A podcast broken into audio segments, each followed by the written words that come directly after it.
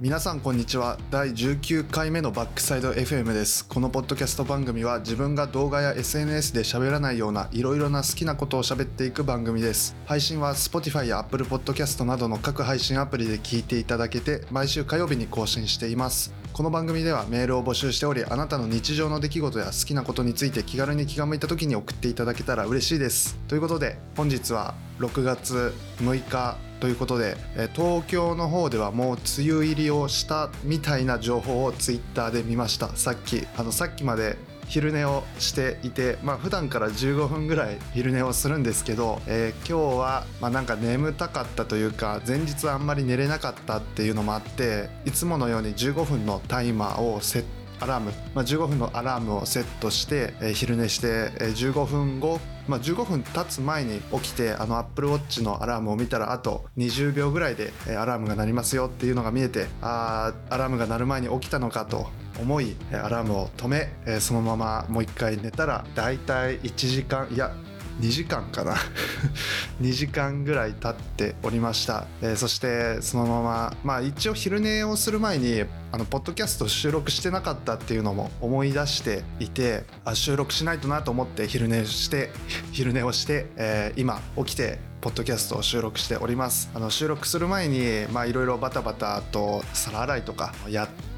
PC にマイクをつなげようとしたところマイクを落とし、えー、大丈夫かなと思いながらも、えー、今収録をしております、まあ、マイクはね落とす前に、まあ、なるべくキャッチしようかなって思ってコードを掴んだんですけどあの、まあ、コードの長さ分そのまま落下してしまいました。はいそんな感じで第19回目のポッドキャストやっていきたいと思います。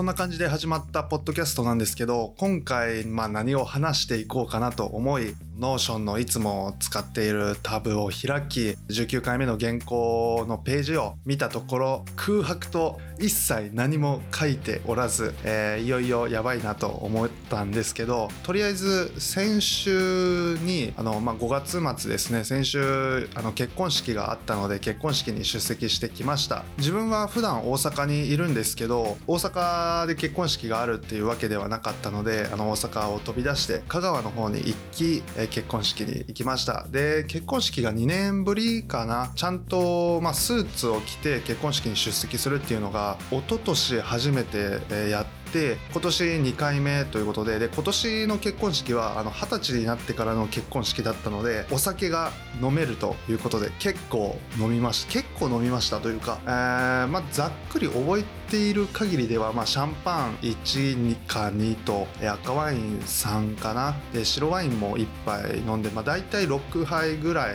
飲みました。一応、ね、あのすごい種類すごい種類というか、まあ、ビールだったり焼酎日本酒みたいなものからサワー系というかちょっとおしゃれな感じのお酒も含めていろいろ種類があったんですけど、まあ、自分はワインが好きっていうのもあってって今回はワイン中心で行きました。まあお料理も、まあ、ワインが合いそうだなと思う感じのものが多かったので、まあ、ワインを選んだっていうのもあるんですけど、まあ、唐揚げとか、まあ、揚げ物があったら、まあ、ビールとか飲んで飲みたいなとも思ったんですけど、まあ、そんな感じでワインを中心に飲み結婚式に参加してきました。結婚式の雰囲気2年ぶりだったんですけどまやっぱりいいなっていうなんか、まあ、祝福というか、まあ、めでたい行事というかイベントなので、まあ、その全体の感じの雰囲気もいいなと思いました。自分が結婚式をするのはまあはいっていう感じなんですけどやるからにはまあなんか盛大な感じなようにしたいなと思ったりして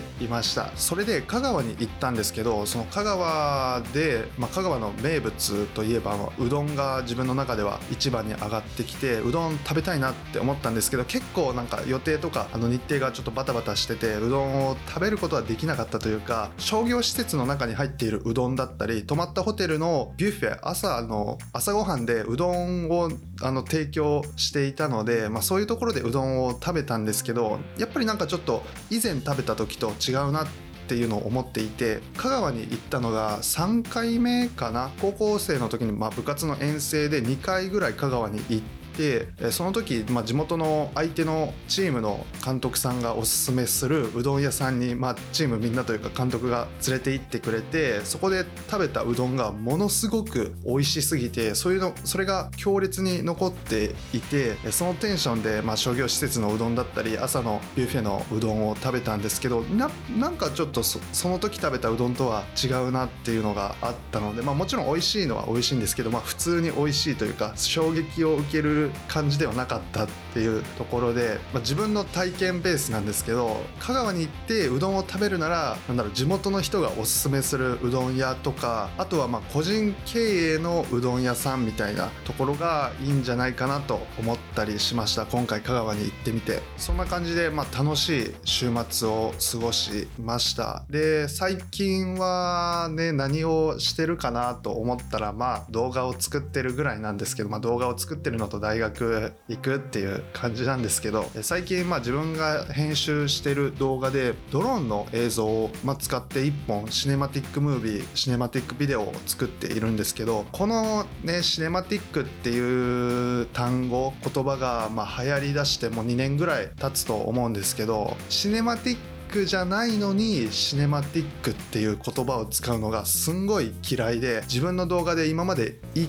回も使ったことがないんですけど今回初めて、まあ、シネマティックビデオシネマティックっていう要素言葉を用いて動画を1本作ろうかなと思っています、まあ、作っているんですけどそのシネマティックな表現、まあ、映画風な表現っていうのはいろいろあるしこのシネマティックなシネマティックっていう言葉がの定義が曖昧っていうのもまあ良くないんですけどそのシネマティックじゃないのにシネマティックまあシネマティック Vlog ってとかシネマティックビデオまあマイイヤーとかもそうですけどなんか言葉だけが先行しててその本質的な動画の部分がその言葉に追いついてないみたいなケースがすんごい嫌いだったので今まで使ってないんですけど、まあ、今回自分が制作したビデオはドローンの映像オンリーではあるんですけどログで撮影して全てのクリップ、まあ、全部で何個ぐらいかは分かんないんですけどそんなに多くはないんですけど、え全てのクリップにカラーグレーディングをして、えー、サウンドエフェクトサウンドデザインをしっかりして自分の一本を作ろうっていうところで、えー、今制作中です。で制作してみてまあ楽しいって思う部分もあったり今回ドローンの撮影をした日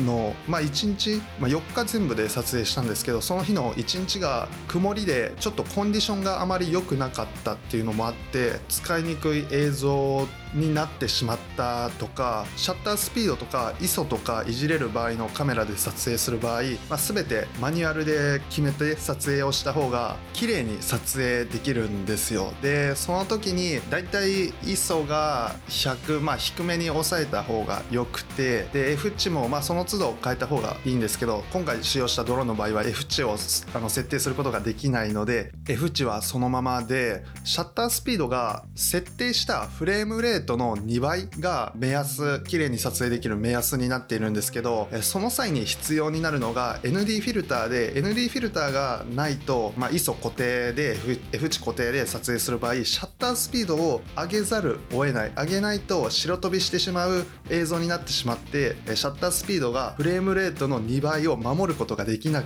っていうのを痛感して、撮影する際に ND フィルターが必須っていうのを思いました。これはまあ屋外で撮影する場合はもう必須になってくるなと思います。一眼カメラで撮影するにしてもアクションカメラで撮影するにしてもドローンで撮影するにしてもこの屋外で撮影する場合 ND フィルターがないとフレームレートの2倍のシャッタースピードっていうのが、まあ、ちょっと難しいというかまあ無理になってしまいます、まあ、F 値をまあ上げたりとか ISO を上げたりすればまあそこら辺調節すればいけると思うんですけど、まあ、あまり ISO とかいじりたくないし、まあ、ISO が低い方が画質は綺麗なので適切な ISO にしておきたいし、まあ、F 値はまボケ感方式ポケカンが欲しかったらあの下げざるを得ないしっていうところで ND フィルターがあると、まあ、撮影のクオリティがもう一段階上がるんじゃないかなとか思ったりしました。特にオブジェクトを通過する時自分は今回橋の下をドローンで通過とかテラスみたいな屋根付きのテラスみたいなところをドローンで通過したんですけどそういう時にあのシャッタースピードが急にガンガンガンガン変わって動画の、まあ、一瞬絵の中の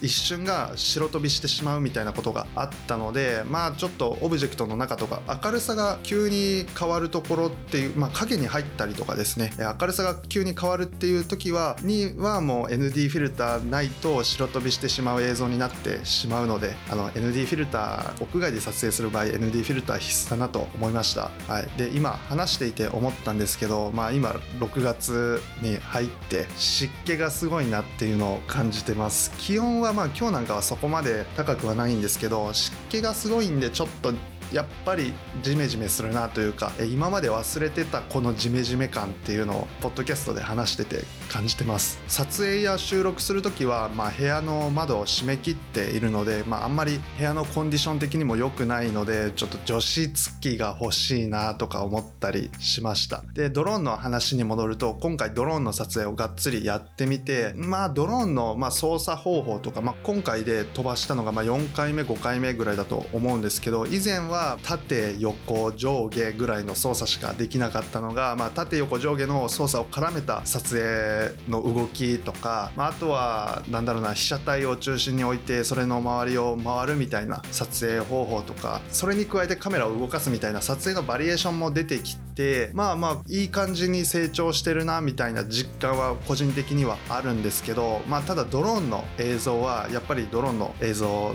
で自分が今気になってるというかか熱を持ってるパッションを持ってるのが FPV ドローンが欲しいというか飛ばしてみたい。動画として動画の要素として取り入れたいっていうのを強く思っています。この FPV ドローンがファーストパーソン V がなんだっけ？まあ略語なんですけど、えー、普通の、まあ、ノーマルのドローンとは違って縦横無尽に動くことができます。でこの FPV ドローンを日本で操作するには免許が必要だったり許可取り許可を取る必要があるんですけど去年 DJI から発売された FPV ドローンはマックス140キロしか出ないんですけど免許の必要がなく、まあ、許可を許可さえ取れば撮影する飛ばすことができるっていう F ドローンになっていて自分はこれを飛ばしたいなこれを買って飛ばしたいなと思ったりしています。でこの FPV ドローンなんと4月から456月この3ヶ月間ずっとひたすら3万5千円引きされていてこのこれがすごい悩みどころというか、まあ、FPV ドローンって飛ばすハードルも低くちゃ飛ばすハードルも高ければその操作する技術みたいなものもノーマルのドローンとは比較にならないぐらい必要になってくるドローンですっごいハードルが高いドローンなんですけど多分ハードルが高いからこそ購入する人が、まあ、ノーマルのドローンと比べて少なくて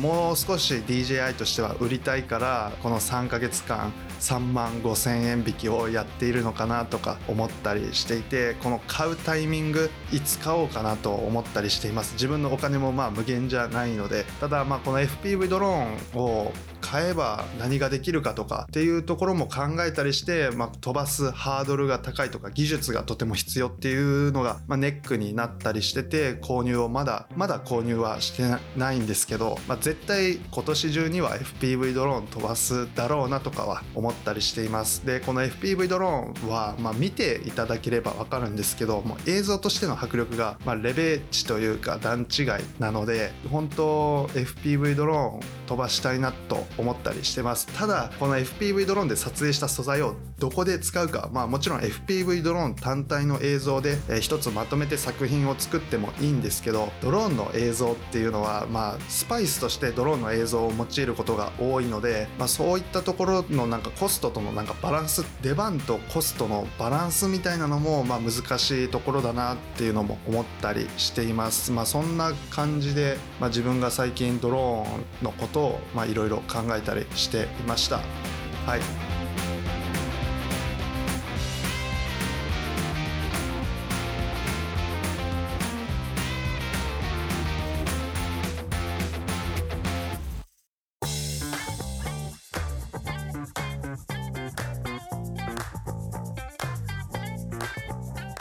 これ収録している段階では、まあ、大体18分か19分なんですけどこれ編集したら多分15分以内ぐらいになってるんじゃないかなとか思ったりしていて以前前回か18回目収録した時はまあ大体30分弱323分ぐらいだったと思うんですけど編集したら24分ぐらいになっててこの収録している時に喋っていない部分とかをまカットするんですけどそうういう部分がま多ければ多くなるほどその締めた時の尺感とアップロードする時の尺感がズレが生じる。そのズレがやっぱ大きくなってしまうっていうのがあって自分のアップロードしてきたこのポッドキャストのエピソードを振り返ってみると大体自分が話してる時というか30分を超えたのが多分1本しかないと思うんですよリニューアルしてから。でその30分超えたエピソードも大体45分ぐらい喋ってっててあの30分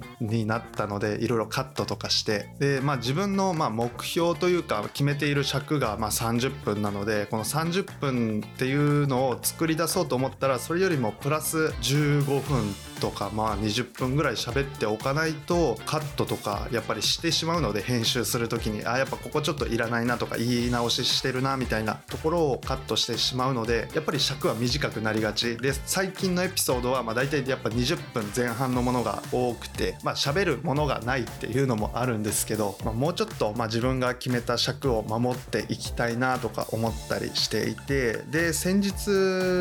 扇風機を買いました、はい。まあ、唐突なんですけどあの自分が1人暮らしを始めて3年目になるんですけど、まあ、去年はあまり1人暮らししてなくてえ一昨年はそこそこ1人暮らしをしたんですけどその時は扇風機を買わずに生活をしていました。今となってはどうやって生活をしていたのかあまり覚えていないんですけどさすがにちょっと暑くなってきたしただクーラー使うのはまあちょっとお金もかかるしっていうところで、え扇風機を買いました。でタワー型の扇風機を初めて買って実家で実家の扇風機はあの普通のノーマルのあの、まあ、首が回るタイプの扇風機なんですけど、え今回タワー型の扇風機を買いました。タワー型の扇風機を選んだ理由はまあ一つはコンパクトだなと思ったので、えまあこいつの出番はやっぱり夏ぐらいしかないしあのまあどうせこの1年後には、まあ、この部屋からは引っ越しをしているのでそういうのを考えたら、まあ、コンパクトに越したことはないなっていうのと、まあ、あとは、まあ、動画にどうしても自分が動画を撮るっていうのもあってこの部屋で。扇風機がまあちょっとだけでもスタイリッシュであればちょっと動画の中で映っても大丈夫かなっていう考えもあって今回はタワー型の扇風機を選びました。数日使ってみた感想としてはまあ問題はないけど不満もちょっとあるなっていう感じで風量とか操作感とかはまあ普通に申し分はないんですですけどかなり下の方にしかかなり下の方というか自分のまあ足下半身しか立った時は風が当たらないっていうのと風の向きがま調節できない。横の調節はま物理的に、移動することによってできるんですけど上下の調節が全くできないっていうのが、まあ、ちょっと使う上で難しいなと思いました。自分はまあ基本的に家の中では座っていることが多いのであまり問題というかまあ難しいところではあるんですけど、まあ、必要十分な風量風はあってコンパクトなのでまあまあ選んでも良かったかなとは思うんですけどやっぱりシンプルな首振りの扇風機を買った方が問題はないというか不満は出にくいだろうなとも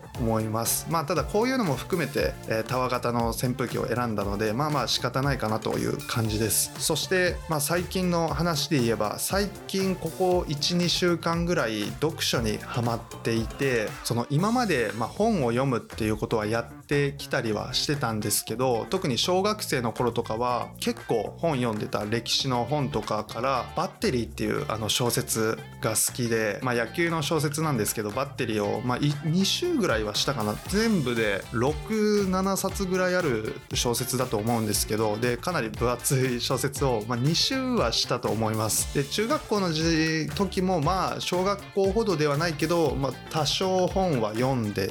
てっていうところで高校の時は完全に離れてましたね本から。でまあ高校の生の後半ぐらいからまあ新書とかビジネス書みたいな結構まあお堅い本みたいなものを読んではいたんですけどやっぱそれも長続きしない。あの読んで読みはするけど1ヶ月後にはあまり本読んでないみたいな感じであまり長続きはしてなかったんですけど最近また読書が面白いというか本面白いなと思いました。でそれのきっかけになったのが「銀色のマーメイド」っていう、まあ、小説を読んだことが、まあ、きっかけであまり今まで小説を読んできたことがないっていうのがあって今回、まあ、かなり久しぶりそれこそ小学生の時にバッテリーを読んだ時以来の、まあ、小説を読んだんですけどかなり面白かったのでまた別の小説を読みたいなとか、まあ、もちろんまあ小説だけじゃなくてそのまあお堅いビジネス書みたいなものも読んではいるんですけどこのビジネス書1本でいくとやっぱしんどいんですよ。その文字もお堅いし表現もお堅いので、まあ、なんかつまんないなとか思ってったりしててそこに小説をまあなんか取り入れることでこの本を読む習慣っていうのが徐々にできつつあるなっていうのを感じています。やっぱ小説ならではの表現みたいなものがあるのでそれがいい感じのスパイスになってビジネス書を読むのも継続できそうだし本を読む習慣っていうのが最近確立されています。で最近読んだのは「木曜日にはココアを」っていう、まあ、短編小説を集めたものなんですけどこれはかなり読みやすい。トータルでま200ページ近くあるんですけどサクッと読むことができました。で全12個12本の短編小説がまあ全て関係性はある短編小説なんですけど読んでいても面白かったしマスターっていう人が出てくるんですけどこのマスターが物語を動かしてはいるんだけど影で影で動かしてはいるんだけどあまりマスターについては言及されないみたいなところもあってかなり面白かったです。でビジネス書で言えば Amazon で12年間働いた僕が学んだ未来の仕事術っていう本を最近、まあ、ビジネス書の中では読みましたね。うん。まあこれもそれなりにそれなりにとか言ったらあれですけどとても面白かったです。そんな感じで、えー、最近は本を読んだりしています。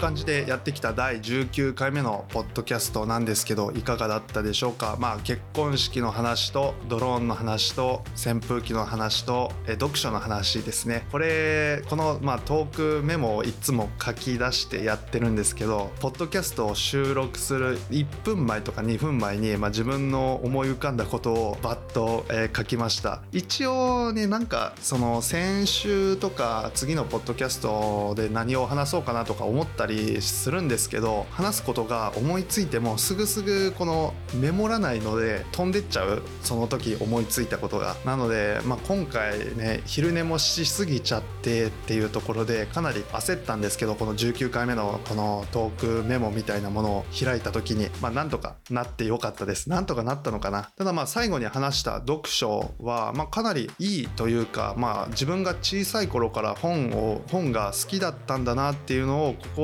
最近、え、思い出してます。で特にね小説なんかはたくさん種類があるのでどれを読もうかなとか思ったりしたりあとは図書館とか書店行くの、まあ、やっぱ面白いなと思ったりしました、まあ、今回話せなかったんですけど昨日かなりアクティブにいろいろやったりしててまあ図書館にも図書館じゃないや書店にも行ったんですけど久しぶりにもう1年ぶりとかそんなレベルであの書店に行って本を探していたんですけどやっぱこの書店の雰囲気っていいなと思ったりしました。まあ皆さんのおすすめの本があれば是非教えてください。で自分はあまり紙で文字の本を読むのはじゃあデバイス電子で文字の本を読むのはちょっと苦手というかしっくりこない。電子で漫画を読むのはもう日頃からやってるんですけど電子で文字の媒体というかあのもの、えー、書物を読むのはなんかちょっと無理だなと思ったりしてます。Amazon プライム会員というか Amazon プライムに入っているので Kindle Unlimited のに入っている本のまあ数冊というかまあ数万冊ぐらいは読めるのかな。一応読めるんですけどなんかちょっと無理無理だなと思いました。なんか小説とかはあのやっぱ紙の方がいいなと思います。ただこの電子と紙のやっぱ割合っていうのはで年々電子の方が増えていっていてそのうちまあ紙の媒体はなくなるんじゃないかと言われていたりしするんですけどまあ自分が生きてる時代というかまあ向こう80年ぐらいはまあやっぱ紙のものっていうのはなくならないんじゃないかなとは思ったりしてます。ただ自分たちよりも下の世代もう今小学生ですみたいな人とかそれよりもさらに下の世代とかはもう電子オンリーとかもう多分時代が全然違うことになっててると思うのでもう小さい頃から電子で本を読むのが当たり前ですみたいな世代ばっかりになっていったらまあやっぱそのうち紙の本はなくなるんじゃないかなとは思ってたりはしています。ただまあすぐすぐ紙はなくならないんじゃないかなとは思いますね。ちょっとまあ紙で読むの好きだしまあ燃えるとかあの色あせるみたいなそういう劣化もあったりするんですけどまあそういう劣化も含めて紙の本なのでまあ自分はまあ漫画は電子でも読みますけどあの小説とかビジネス書とかそういう文字メインのあのものはまあなるべく紙の方がいいかなとは思ったりしてます。特に小説は紙の方がいいです。個人的に。あんまり理由を論理的に話すことは無理なんですけどビジネス書はまあなんとか電子でもいいっちゃいいかもしれないですけど小説は紙の方がいいですね。はい。そんな感じであ、えー、このポッドキャスト宛てのメッセージは概要欄のメールアドレスか専用フォームまでお待ちしております。メールアドレスはすべて小文字でバックサイド FM.gmail.com 日常の話や好きなことについての話を気軽に気が向いた時に送っていただければ嬉しいです。それでは今週もありがとうございました。バイバイ。